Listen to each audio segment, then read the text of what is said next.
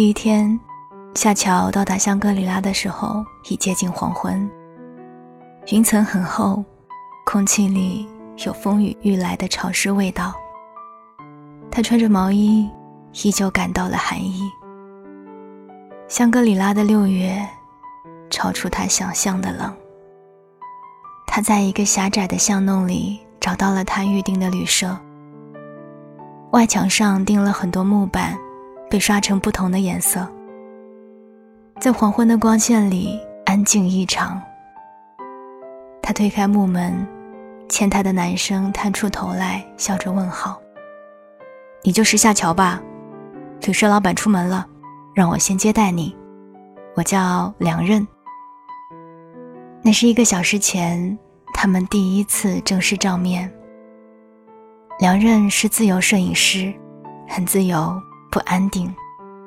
夏乔是失恋的毕业生，对未来充满了困惑。两人提议，夏乔应该去买一件冲锋衣。夏乔喝着两人递给他的热水，连续打了好几个喷嚏。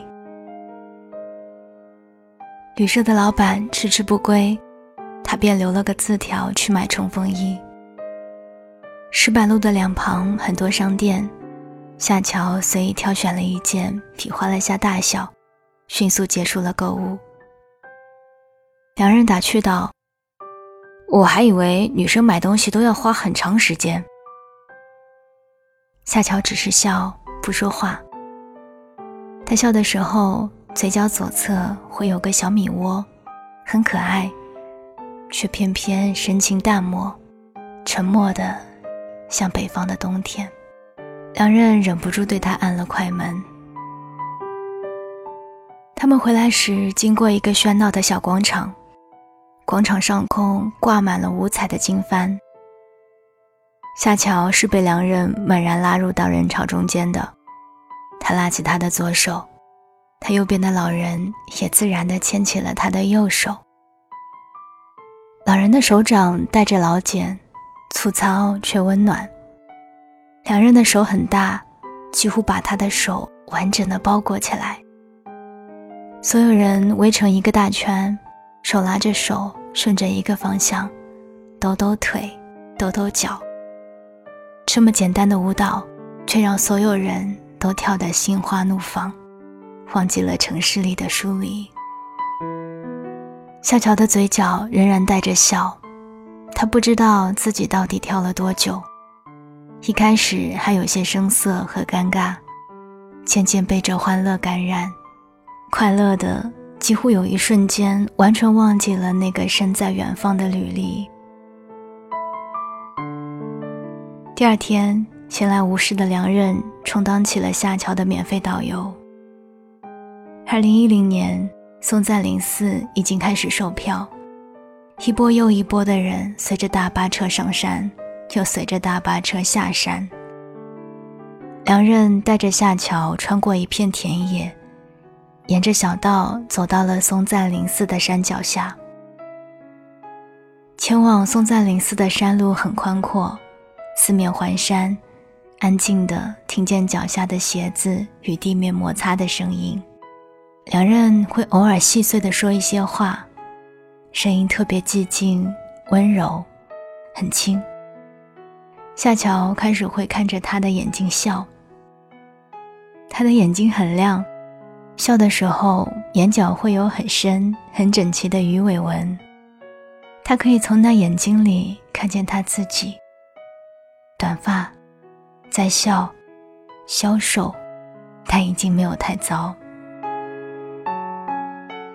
当他们终于爬到山顶，看见松赞林寺的时候，太阳已经当空照了。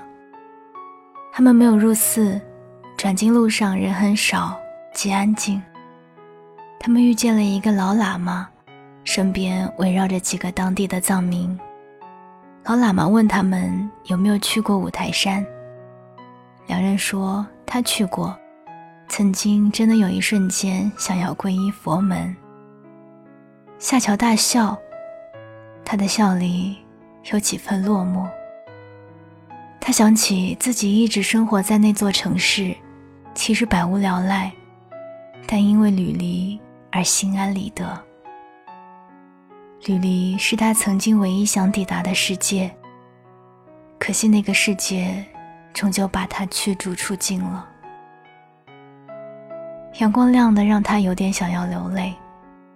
他不知道这条转经路他需要走几遍，才可以说服自己不要再为吕离伤心。两人看着他笑，莫名的觉得有些心疼。他皱着眉头，想问他到底有什么不开心，但终究保持住了最后的一丝理智，什么也没有问。他不过认识他第二天而已。第三天，夏乔第一次知道香格里拉。是和纳帕海相关的传说。传说有一个姑娘，为了死去的情郎掉眼泪，哭成了一片海，淹没了草原。于是每年的九月，这个草原就会变成一片海。所以一个草原，却以海为名。那年的夏乔才十三岁，那时候的吕离对他来说。还只是帅气的邻居哥哥。他喜欢追着他跑，喜欢和他说话，把糖分给他吃。他的心里荡漾成一片甜蜜的海洋。他反复想起那一片纳波海，他想，总有一天，他们会牵手旅行，去看看那片以爱为名的海。他来了，一个人。眼前的纳帕海就是一片草原，开满了山花。他们租了两匹马，有人在前头给他们拉马绳当导游。其中一位藏民转过头，指着不远的地方说：“那是情人谷，以前仓央嘉措写情诗的地方。”两人和夏乔下了马，步行过去。他们谈起仓央嘉措的情诗，最负盛名的莫过于那一句：“世间安得双全法，不负如来不负卿。”结果，这诗意被一场突如其来的大雨打断。他们随着藏族导游和马儿一起在大雨里狂奔，去导游家里避雨。因为冲锋衣的关系，他们并没有湿透，只是头发和脸都湿漉漉的滴着水。他们围着火堆坐下来，重新谈起了仓央嘉措。仓央嘉措被认定为转世灵童找到的时候，已经长到了十五岁，已经到了懂得情爱的年纪，所以才又格外与众不同。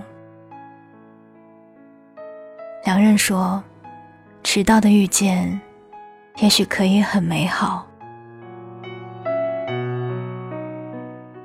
第四天，两人原本是留了时间给梅里雪山的，却临时被告知，因为香格里拉到德清的路正在维修，无法通行。他们留在了旅馆。傍晚时，夏乔买来了一打啤酒，老板娘烧了一桌子菜。好菜好酒，热气腾腾。夏乔敬两人，第一杯，敬我们相遇。他举杯，他猜，他还没喝，就已经做好了醉酒的准备。夏乔的酒量不堪一击，很快就开始变得聒噪起来。他说：“青梅竹马的吕离。”说爱情的背叛和伤害，说他微薄的恨意和不甘，说他的不再相信。两人一字一句的听着，一口一口的喝着酒。他一个人喝完了所有的酒，却依旧清醒的可怕。他背着醉倒的夏乔回到房间，替他盖好被子，便一个人晃荡到了大佛寺。深夜的大佛寺空无一人，烛光闪烁，世界上最大的转经筒，安静地伫立在夜色里。他在想，是不是时间，从来都不是真正的解药？一切取决于人心。有些事情，你若想忘，必有一日能忘；若不想忘，一辈子都记得。与前女友分手时，他说他口口声声追求自由，但其实一直在自欺欺人。他走不出初恋背叛的阴影，他满口关于爱的大道理，其实根本就是爱不起。也许他是对的，他一直没有走出来过。总要有一个新的开始吧，哪怕艰难的、缓慢的，重新爱上一个人。第五天。两人送夏乔去机场，他记下了他的电话和地址。夏乔看着他白晃晃的牙齿，整齐又漂亮。他欲言又止。他和吕离有着二十三年的缘分，而他和两人不过是认识了五天的陌生人。回来后的夏乔常常望着镜子里的自己。头发在长，脸似乎也胖了一些。没了吕离离开时的半死不活，父母开始放宽了心，和他一起积极的准备出国留学的事。那封盖着香格里拉邮戳的信辗转来到夏乔手里时，已经是十月，他已经到了伦敦。两人在信里写：秋天的时候。帕纳海真的会变成海。信里夹着一张照片，是帕纳海变成海之后的样子。满目湿润的气息，还有停留在水面上的黑锦鹤，它几乎就是夏乔曾经想象的模样。他开始陆续收到两人的信，来自不同的城市，他拍下不同的风景寄给他看。仿佛是两个人在一起旅行，在一个快速的时代，他用古老的方式表达爱意。有一天，他终于在信里说：“纸短情长，深为想念。”夏乔想要给他回信，他想告诉他，他开始学会做饭了，每次做饭的时候也会想起他。他开始经常笑，但眼角没有鱼尾纹。他还是会想起他，可是他不知道两人在哪里。有一天，母亲打来电话，说对门屡离搬空了的家终于有人入住了，是个好小伙儿，经常来串门，帮忙修电灯、修马桶。他说。他是他的朋友。夏巧还来不及反应，电话那端突然传来两人的声音，无非也是一些家长里短的话，却叮咚叮咚，动听的他想哭。他买了回国的机票，两年的课程已经结束，原本计划的欧洲之行，他放了朋友的鸽子。他恍然明白。原来二十三年和五天的缘分，距离并不太远。爱可以是年月绵长里发生的事，也可以是电光火石之间的事。两人去接下桥飞机的那一天，碰上的的士师傅是新手，不熟路，绕了几圈才到候机楼。他也不恼，他们才要重逢。他们还有大把的时间。夏乔从机场里跑出来，气喘吁吁地看着两人笑。两人轻轻地拍了拍他的后背，是单薄但生机盎然的身体。他知道他的另一种自由正要开始启程。自由的交付出他所有的爱，不为伤害。他们看着彼此的眼睛笑，嘴角的弧度怎么也扯不平。一切刚刚好，两个正当年龄的人正开始相爱。刚刚和你分享到的这个故事，是来自于念小颖的《爱上你只需五天》。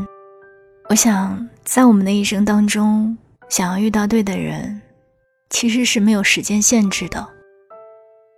爱情的产生。很可能就在一瞬间，就可以一眼万年。就像故事里的女主人公，最终遇到了真正的爱情。我想她是明白的，履历再好，也是过去。想得通，才知道眼前即是两人。人生路长，履历之后，总有良人。总有一天。你也会遇到属于你的良人，缘分的深浅和时间长短无关。这里是周日白日梦小姐的故事，我是 Sandy 双双。想要听到我的更多节目，欢迎点进我的主页订阅白日梦小姐以及双份的阳光专辑。祝你好梦，晚安，亲爱的你。当两颗心开始震动，当你瞳孔学会闪躲，当爱慢慢被遮住，只剩下黑，距离像影子被拉脱。当爱的只剩听说，我找不到你单纯的面孔。当生命每分每秒都为你转动，心多执着就加倍心痛。那些你。很冒险的梦，陪你去疯。这只飞机碰到雨天，终究会坠落。太残忍的话，我直说。因为爱很重，你却不想懂，只往反方向走。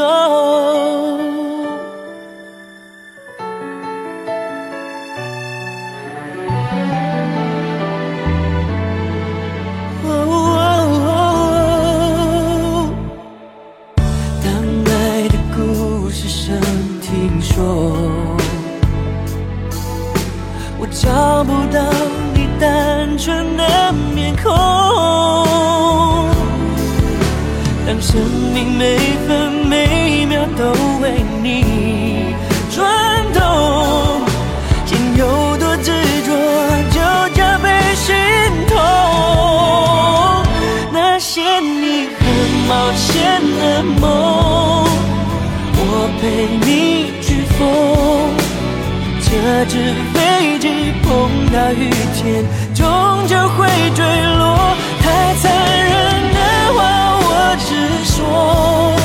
因为爱很重，你却不想懂，只往反方向走。我不想放手，你松开的左手，你爱的放纵，我摆不回天空。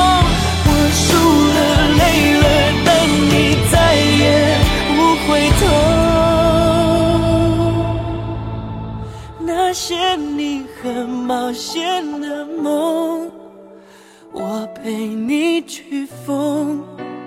这只飞机碰到雨天，终究会坠落。太残忍的话，我直说。因为爱很重，你却不想懂，只往反